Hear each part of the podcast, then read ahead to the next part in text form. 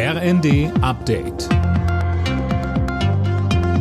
Stündlich neu. Auf den Punkt informiert.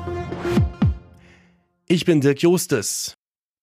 Deutliche Worte von Verkehrsminister Wissing. Er hat die Deutsche Bahn und die Lokführergewerkschaft im Tarifstreit dazu aufgerufen, sofort an den Verhandlungstisch zurückzukehren. Aktuell läuft der Megastreik der GDL. Bis Montag fallen etliche Züge aus. Wissing sprach von einem großen volkswirtschaftlichen Schaden. Weiter sagte er bei NTV. Wenn der Verhandlungstisch offensichtlich äh, so verhärtet ist, dass man einen Mediator braucht, dann muss man mit einem Mediator sprechen.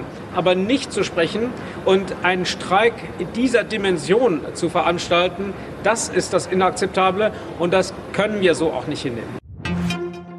Nicht nur bei der Bahn wird gestreikt, sondern auch im Luftverkehr. Piloten und Flugbegleiter der Lufthansa-Tochter Discover Airlines treten morgen für einen Tag in den Ausstand, heißt es von den Gewerkschaften Cockpit und UFO.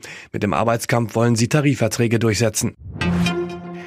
In Russland ist ein Militärflugzeug abgestürzt, das meldet das Verteidigungsministerium in Moskau. Demnach sollen 65 ukrainische Kriegsgefangene an Bord gewesen sein. Ukrainische Medien hingegen berichten, dass die Maschine abgeschossen wurde, weil sie Flugabwehrraketen transportierte. Die deutschen Handballer stehen im Halbfinale der Heim-EM und das trotz einer 24 zu 30 Pleite im letzten Hauptrundenspiel gegen Kroatien in Köln. Denn zuvor hatten die Hauptkonkurrenten Ungarn und Österreich auch ihre Spiele verloren. Im Halbfinale trifft das DHB-Team morgen auf Weltmeister Dänemark. Rückraumspieler Renas Ustschins sagte zu den Chancen der Deutschen in der ARD. Wenn wir eine gute Abwehr stellen und wieder einen guten Torwart haben, dann denke ich, ist vieles möglich. Wir wissen um die Qualitäten von Dänemark, wie individuell sie aufgestellt sind. Aber da müssen wir uns äh, mit allem gegenstellen.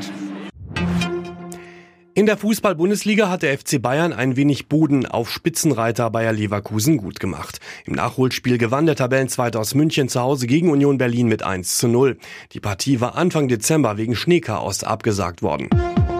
Alle Nachrichten auf rnd.de